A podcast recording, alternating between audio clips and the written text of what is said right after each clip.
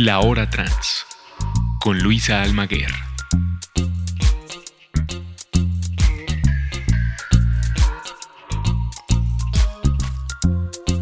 Hola chiquillas, chiquillas, chiquillos de la hora trans. Yo soy Luisa Almaguer y con mucho gusto aquí desde mi casa en el, en la, en el confinamiento, ¿verdad? Por esta pandemia les mando muchos abrazos a la distancia y pues venimos aquí con un capítulo especial de la hora trans. Esta vez nos conectamos con Chile. Eh, vamos a estar haciendo como enlaces eh, a, ver cómo nos va eh, con diferentes personas y organizaciones trans de América Latina. Y en esta ocasión hablamos con la Asociación OTD de Chile, que es la Asociación Organizando Transdiversidades.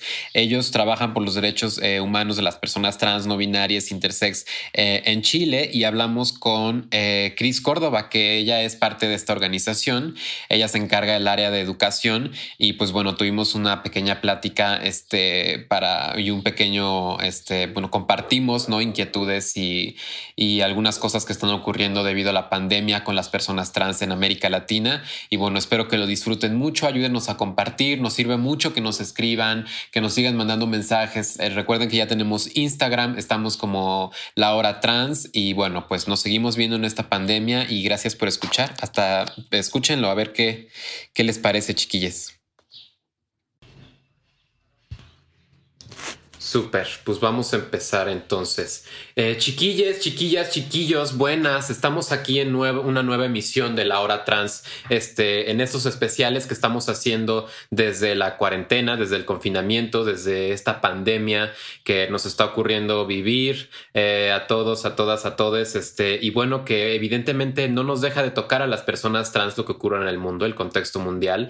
Y en la América Latina, pues no nos deja de tocar toda esta pandemia y todo lo que está ocurriendo ahorita con respecto a esto. Entonces, este, pues hicimos esta conexión con Chile. Eh, tenemos este día una conexión muy especial con Chile. Eh, estamos aquí con Cris, que es una maravillosa mujer que nos va ahorita a, pues preséntate, hermosa, ya estás aquí. Mejor tú con tus palabras, ¿cómo estás? ¿Qué hora es por allá, eh? Bueno, primero. Es una hora, creo, nada más. Como las doce y media del día. Mira, sí. Sí, pero sigue siendo muy helado porque pese a de que todavía hay algo de calor afuera, esta casa es como un castillo. Es muy helada, entonces, o una cueva en el peor de los casos. Así que ahí estoy. Pues bueno, me presento yo. Mi nombre es Cris Córdoba Durán. Em, soy, em, prefiero los pronombres femeninos, pero soy más bien una persona como no binaria. La verdad es que no me gusta definirme. Eh, trabajo en OTD Chile, una organización chilena que se llama Organizando Transdiversidades, y ahí yo coordino el área de educación en nuestra organización. Sí. Oye, querida, ¿cómo están viviendo ahorita? Bueno, estamos ahorita ya a mediados de, mayo, bueno, por el 14, 15 de mayo. Este, ¿Cómo están viviendo la pandemia? ¿Cómo, están cómo les llegó allá a las personas trans en Chile? ¿Cómo les, les agarró? Mira, em, yo creo que lamentablemente hay cosas que están cruzándose y que están eh, siendo como comunes en muchas partes del mundo. Seguramente que por allá también les ha cruzado las cosas a las personas trans de maneras similares como nos ha ocurrido acá. O sea, primero que nada, claramente que la precarización laboral que ha significado como el, el, perder empleos, em, cosas así, eh, claramente una cosa que, que, ha afectado harto a la comunidad porque como, como bien sabes, nuestra comunidad en general em, no tiene tanto acceso como a, empleos tan formales, sino que gran parte de los, de los empleos de nuestra comunidad son empleos de tipo informal. Como consecuencia, frente a esta situación, la desprotección como que sufren que sufrimos por parte del Estado y, y, y, y la situación, en el fondo, que, que, que, en la que estamos como inmersos, como que claramente ha llevado a una precarización importante ahí. Otros temas que están siendo complejos son los temas como de las transiciones. Hay desabastecimiento de hormonas en varios hospitales públicos. También está el problema de que muchas horas que fueron pedidas eh, han sido canceladas o han sido pospuestas para más adelante. Por ende, las personas que estaban en medio de sus tránsitos las tienen muy complicadas para conseguir hormonas y poder conseguir y continuar eh, teniendo horas médicas y por otro lado las personas que no habían iniciado sus transiciones han tenido que verlas como han tenido que ponerle pausa a todos sus procesos debido a que es, no, es la mejor circunstancia para poder iniciar un tránsito debido a este desabastecimiento y carencia, dificultad para encontrar horas médicas. Y por último, bueno, el confinamiento obligatorio claramente ha generado muchos roces entre aquellas personas que viven con familiares o personas que no les apoyan 100%. O sea, ya es un tema complejo eh, la convivencia forzada, pero si es con personas que no te apoyan o que tienen como reticencia respecto a tu identidad o tus tránsitos, eh, claramente que em, eso genera mucho mayor estrés, mucho mayor ansiedad e incluso violencia en muchos casos. Esas son algunas de las cosas que hemos visto y las principales que hemos visto como dentro de nuestra comunidad en, en, este tiempo. Oye, eh, Cris, cuéntame un poco para también contextualizar más o menos Chile, ¿cómo está la situación de Chile con respecto al Estado? ¿El Estado se hace cargo de algo? Eh, ¿Las nombra? Eh, ¿Existen para el Estado las personas trans en Chile? O sea, en el contexto de esta pandemia, no en el contexto como más general, acabamos de, bueno, comillas, acabábamos, pero hace un año había, o sea, a finales de este año recién pasado entró en vigencia la, nuestra ley de identidad de género, entonces técnicamente sí existimos como para el Estado. Ahora, en, en, este proceso y en esta circunstancia, claramente no, no, no existimos, no, no, no, hemos sido como nombradas y tampoco han habido ningún tipo de acción como dirigida ni siquiera a la comunidad trans y no binaria, sino que en general a las comunidades de las diversidades o disidencias tampoco. No, ha habido ninguna acción o mención dirigida como hacia nuestras comunidades. Solamente esfuerzos locales, de repente algunas municipalidades como por tratar de entregar apoyo más dirigido, pero a nivel como central no ha habido ninguna, ninguna iniciativa en ese sentido. Sí, y al respecto de esta ley que, que salió el año pasado en Chile, la ley de identidad trans, me, me, dijiste, ¿cómo la llamaron allá? Ley de identidad de género. ¿Qué contempla la ley de identidad de género? Supongo que tiene que ver con el cambio de sexo y de nombre legal eh, como un trámite, supongo. Eh, ¿Qué más contempla esto? ¿Les dan hormonas el Estado? ¿Hay alguna un hospital para las personas trans? ¿Cómo está eso? Ya, lamentablemente es bastante esquelética la ley, en el sentido de que sí, aunque costó mucho trabajo sacarla adelante y costó mucho trabajo que se incluyeran también a menores de 18, lo cual se logró parcialmente, puesto que solamente los mayores de 14 pueden acceder a este trámite que es por vía administrativa, siempre y cuando tengan el apoyo por lo menos de uno de sus eh, padres, lo cual también lo hace un poco parcial. Pero para menores de 18 no se logró. Sea como sea, el tema es que la ley está toda girando alrededor de permitir el, cambio en el fondo de, de la partida de nacimiento y del nombre. Eso es todo lo que hace la ley. Es una ley en ese sentido, no tiene nada de integral. No es como las leyes, por ejemplo, la, Argentina, en donde, en donde una ley más integral, en donde se abarcó como la resolución de otros problemas asociados a, mm, al choque entre las vivencias trans y este sistema binario en el que vivimos. Entonces, en ese caso, lamentablemente, nuestra ley, por ejemplo, no contempla nada que tenga que ver con resolver temas que están asociados a salud. Ni siquiera, ni, nada, en ese sentido, no hay ninguna... Sí, no hay ninguna mención a la salud, digamos, pero me hablabas que también había como una especie de escasez de hormonas, ¿no? Ahorita. Claro. Em, ese desabastecimiento, al parecer, em, es una cosa que bastante, parece que es más compleja, según lo que conversaba con algunos compañeros de organización. Em, me parece que es algo más complejo y no se puede como adjudicar quizás a una sola, a un solo responsable en ese sentido, porque depende de, de, de, laboratorio y de otras cosas también. Pero el tema es que eh, en el sistema público, en el fondo, sí hay como ciertos programas en ciertos establecimientos de salud que permiten y, pueden hacer entrega como de estas hormonas. Pero, nuevamente, no existe ninguna regulación para esto. Es decir, en este, caso, en este país, eh, eh, todos los protocolos o los servicios en el fondo de hospitales que entregan servicios a personas trans, lo hacen eh, por iniciativa propia y en el fondo con sacando fondos de cualquier parte en el fondo, como haciendo malabares para sacar fondos para poder incluir en estas cosas, porque en el fondo no hay, no hay ninguna política ministerial como respecto a las personas trans en ese sentido. Un par de circulares solamente y eso sería todo. Pero mm, todo lo que es entrega de servicio a las personas trans, eh, particularmente salud trans en estos establecimientos, es algo que, em, que como te digo, mm, em, depende como de la voluntad de los establecimientos. Y en estos lugares, en donde, que son pocos, en donde se están entregando hormonas a través del sistema público, eh, hay escasez. Como te digo, en el sistema público, en los lugares donde hay posibilidades, hay escasez. Y, y, no son tampoco en todos los lugares en donde ocurre la entrega de estas hormonas, debido a esta, a esta, a esta inexistencia de una política ministerial, sino más bien políticas locales. Ok. Oye, Cris, ¿y tú ahorita estás, en dónde estás en, en, Chile? ¿Tú estás en la capital? ¿Dónde te ubicas? ¿Hay alguna diferencia o una gran diferencia entre lo que está ocurriendo en la capital y en el resto del país? ¿Tú cómo ves eso en tu país? ¿Cómo está, cómo compararías lo que pasa en la ciudad con el resto del país?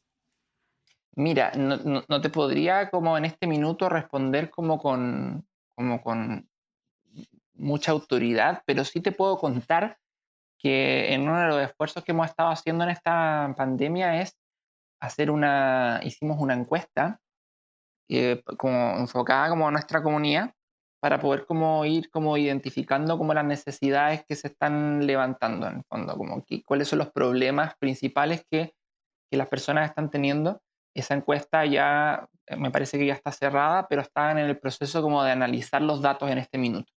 La idea es que esa encuesta que se hizo a nivel como nacional pueda entregarnos un poco más de información respecto quizás a ese tipo como de preguntas, que vayan más allá de lo anecdótico en el fondo, como, como qué está pasando en el fondo, como si hay alguna diferencia en lo que está pasando en regiones, en otras regiones, perdón, de, nuestro país versus la, la región capital aquí, la metropolitana. Pero no me extrañaría de que básicamente sean las mismas, em, las mismas problemáticas, exacerbadas como siempre, porque en, en, en, las otras regiones de nuestro país, claramente, como este es un país muy centralizado, las regiones en general siempre están más atrás en todo este tipo de, en, toda esta, en, todo lo que respecta a nuestras realidades. Así que podría esperar que sea una versión exacerbada de los problemas que tenemos aquí en la capital, que serían básicamente los mismos que ya te conté, o sea, la situación de la precariedad laboral, la, la precariedad eh, de temas de salud y, la, mm, y, los conflictos que se pueden dar como domésticamente al, por estar en confinamientos forzados en aquellas comunas que lo están. Oye, ¿y esta encuesta de la que me hablas, eh, la hizo la OTD en Chile? ¿La hicieron ustedes? Ah, muy bien. Oye, ¿y cuál es, cuál es, cuál es como digamos que el desafío más grande tú al estar en esta como apartado que tiene que ver más con la educación? Eh, ¿Cuál es tu chamba ahorita? ¿Qué es lo que, qué es lo que estás haciendo ahorita? Eh, desde la organización y desde la educación, ¿qué es lo que podemos hacer ahorita en este, en este tiempo de crisis y de, encerramiento y de, precarización extrema a las personas trans? Sea, bueno, la verdad es que hay mm, como una, una, gran gama de cosas como que se pueden hacer. Em, a ver, déjame ordenarme, pero... Mm, ok, yo te puedo contar lo que más o menos el, el, foco que le estamos que le estoy dando que le estamos dando hoy en día como a toda el área de educación. Em, claramente también hay otras necesidades, pero, pero te puedo contar lo que estamos como haciendo ahí, ahorita y después te puedo contar lo que estamos, las otras necesidades que pueden surgir. Mira, eh, es que este, este momento lo estamos viendo como, la, como un momento donde, eh, donde poder tener la posibilidad de, mm, de poder como llegar a nuestra comunidad y poder como hablar de temas que son que van a ser importantes o relevantes. es como más bien como una especie de preparación para lo que viene a continuación.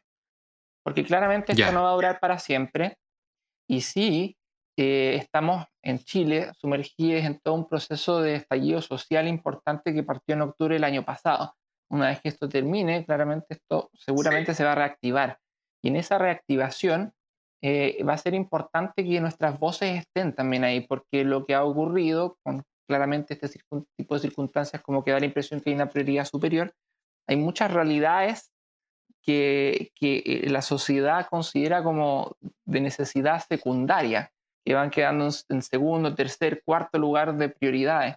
Entonces va a ser importantísimo de que cuando todo esto termine, nuestras comunidades se puedan levantar y con fuerza, ¿verdad? Decir, nosotros estamos aquí, recuérdennos, no nos olviden tampoco, somos parte de esta lucha también. Em, porque seguramente la gente se le va a estar olvidando un poco como nuestra existencia. Por eso entonces es que eh, estamos haciendo talleres de dos, de dos tipos en este minuto, talleres como generales, que son los talleres que usualmente hacíamos en instituciones, pero como para público general.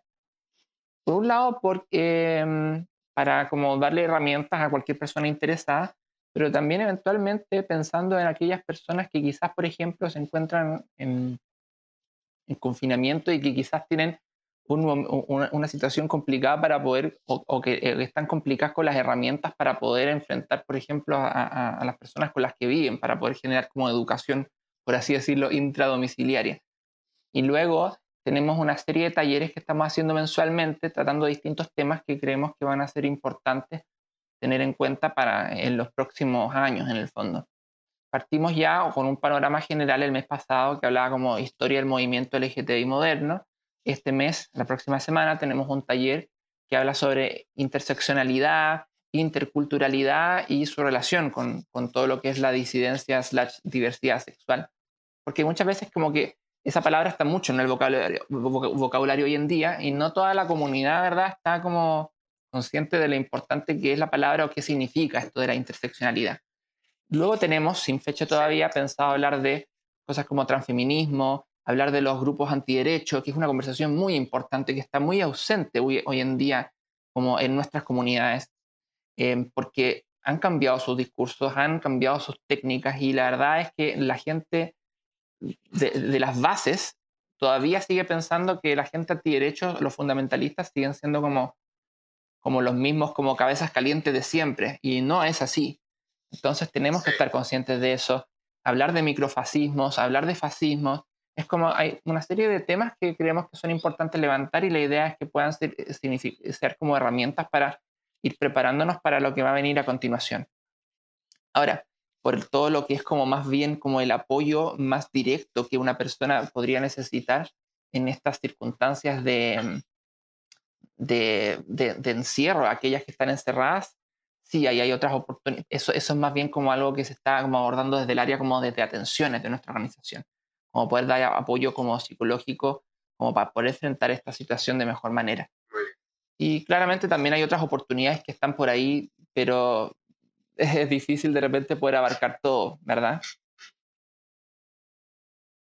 Sí, claro, es difícil. Bueno, son tantas las intersecciones, ¿no? Que nos cruzan. Este, te quería preguntar también un poco sobre la situación de las trabajadoras sexuales, algo que pasó aquí en México con muchas de las trabajadoras sexuales trans que se quedaron sin hogar porque ellas vivían en los hoteles de la Ciudad de México y como los hoteles fueron cerrados, pues muchos de ellos decidieron correrlas, tal cual, dejarlas en la calle y, y bueno, ha sido una situación pues muy difícil en México. ¿Cómo, cómo han vivido allá?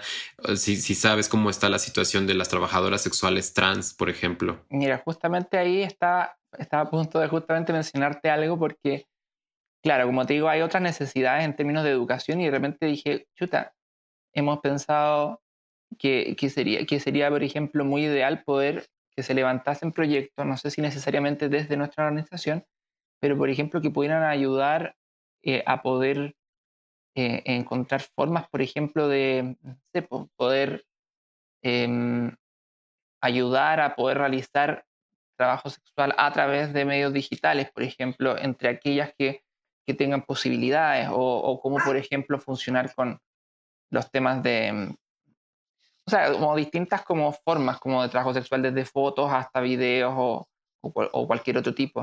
Pero, eh, pero mm, es ahí donde de repente, mm, como te digo, como se nos escapa un poco la, posibilidad de todas las cosas como que se pueden hacer, pero, sería genial que pudieran existir esos espacios eventualmente. Ahora, aquí en Chile, em, por lo menos en Santiago, tenemos, em, hay varias organizaciones eh, que trabajan el tema trans asociado muchas veces al trabajo sexual como su forma principal como de activismo.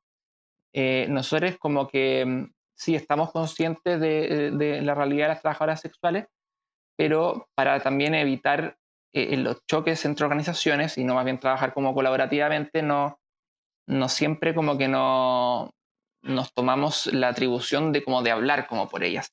Sí hemos, sí hemos tratado de, de, generar ayuda, porque sí claramente ha pasado lo que ha pasado en todas partes. O sea, las trabajadoras sexuales con toda la cuarentena y, los toques de queda han estado sin trabajo claramente, lo cual hace que su subsistencia sea muy complicada.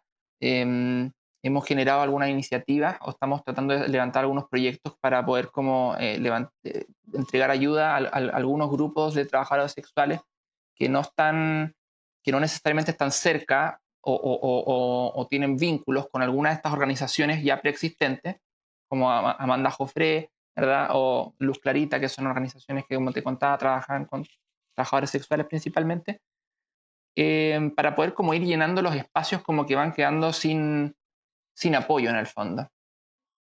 Particularmente de repente cuando hay grupos de personas que son trabajadoras sexuales migrantes que a veces no, no, no tienen las redes o están fuera como de las redes que estas organizaciones ya, ya han creado.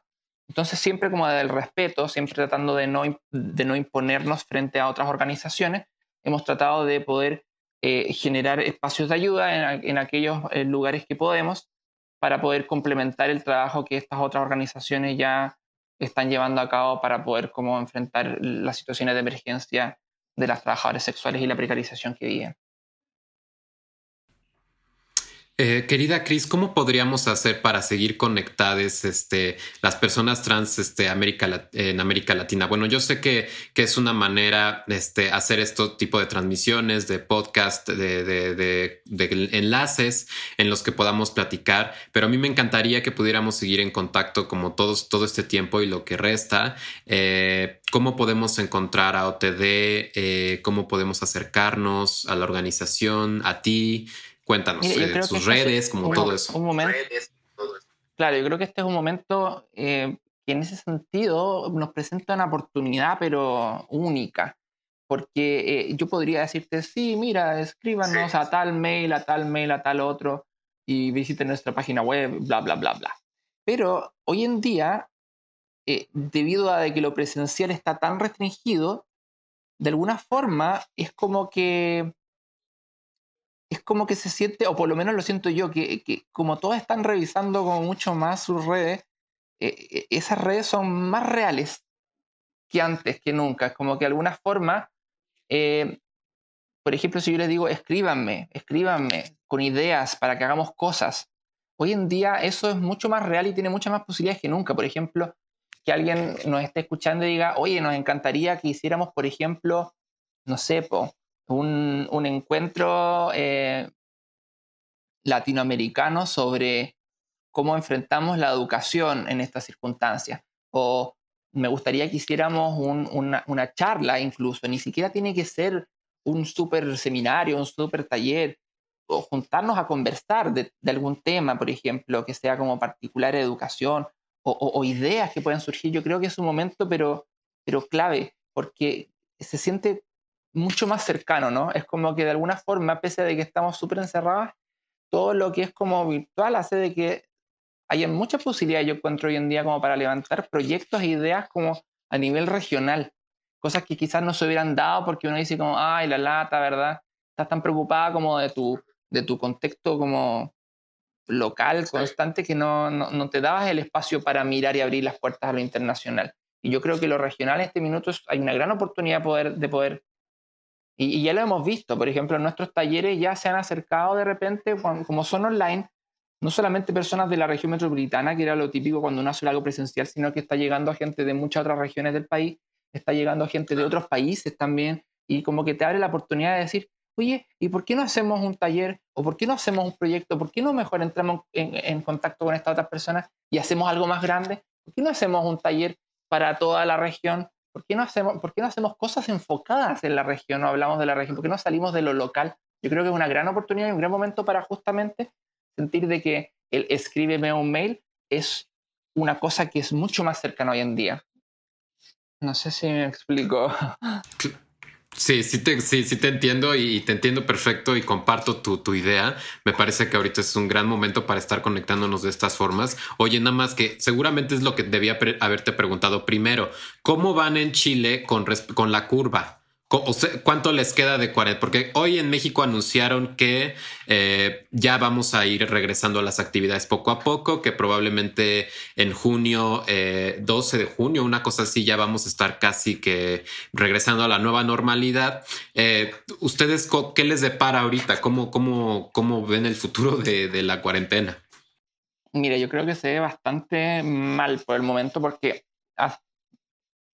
el, gobierno intentó como ese mismo discurso de, de, sí, vamos a volver a la nueva normalidad, le llamaban, eh, reabrieron incluso los malls, ¿por qué? Porque tenían como la confianza de que, de que según lo que estaban viendo con el crecimiento diario, el crecimiento estaba medio estancado, no era como que aumentaran 300, 400, 500 cada día, sino que eran 300, 300, 300, 300 nuevos casos. Y de repente se empezó a disparar. Y ahora está, hoy día, solamente hoy día tuvimos así como testeados como 2.600 casos nuevos solamente en un solo día. Entonces, de pasar a esta idea que estábamos como acercándonos a la meseta, es como que ahora estamos en plena eh, exponencial hacia arriba. O sea, estamos recién partiendo, lamentablemente, además que estamos en el hemisferio sur, aquí se nos viene el invierno, las enfermedades respiratorias de invierno distinto en el hemisferio norte, así que se ve muy complejo, yo creo. Nos queda mucho camino todavía. Pues que sea acompañándonos, aunque sea a la distancia, querida Cris, es un, fue un gusto enorme platicar contigo, poder conversar un poco. Eh, eh, con, contigo y un poco con Chile también, con lo que está pasando entre las personas trans pues aquí en América Latina. Eh, te mando un fuerte abrazo, espero que, que, vaya estando mejor, que tengas un poco menos de frío, que, que se vayan recuperando las cosas. Eh, y pues nada más como última, última petición te pediría que sí nos, este, ¿dónde podemos encontrar OTD Chile? Mira, como te contaba. ¿Tienen una página? Sí, tenemos página eh, www.otdchile.org. ¿Ya? Em, sí. Ahí, perdón, que de repente me confundo. No sé si es org o .c, .org o .cl. Me parece que es .org. ¿ya? Em, y también, por favor, nuestros correos. Tenemos contacto arroba otdchile.org eh, y el mío personal que es eh, Oteduca, así como OT, una O, una T, sí. Oteduca, arroba, eh, arroba, Y como les digo, como, por favor, eh, siéntanse con la confianza para, para, para, escribir, ¿no? Yo creo que lo que tenemos que, que pensar, como te decía, como retomando ese punto que habíamos mencionado hoy en día, es que hoy en día tenemos que sentir que todas las organizaciones, de alguna forma, están mucho más cerca de lo que estaban antes, que, que, que, que la organización, las organizaciones de todos los países son las organizaciones de todos. Pensemos que somos todas organizaciones latinoamericanas, entonces escríbanos como una organización latinoamericana. Tratemos de latinoamericanizarnos todos, de regionalizarnos todos, de, de, levantar nuestras barreras que nos separan y construir algo más fuerte, aprovechando eh, esta oportunidad que se nos presenta dentro de esta catástrofe. Cris, muchísimas gracias. Estoy muy agradecida aquí por parte pues, de la hora trans. Es un, es un placer poder platicar contigo, con OTD, con Chile. Eh, y bueno, pues las puertas están abiertas para, para cuando quieran aquí conectarse entre nosotros, para platicar de lo que sea. Este, yo sé que ustedes son más personas aparte de ti quienes están haciendo todo este trabajo, personas trans que están trabajando mucho desde allá. Y pues bueno, te mando un fuerte abrazo. Pues chiquillas, nos vemos en la próxima transmisión de la hora trans. Gracias por escucharnos esta vez. Eh, y pues seguiremos haciendo este tipo de transmisiones transmisiones especiales eh, resistiendo desde la pandemia aquí en Latinoamérica. Esto fue, yo soy Luisa Almaguer y esto fue La Hora Trans. Muchas gracias, hasta la próxima. La Hora Trans con Luisa Almaguer.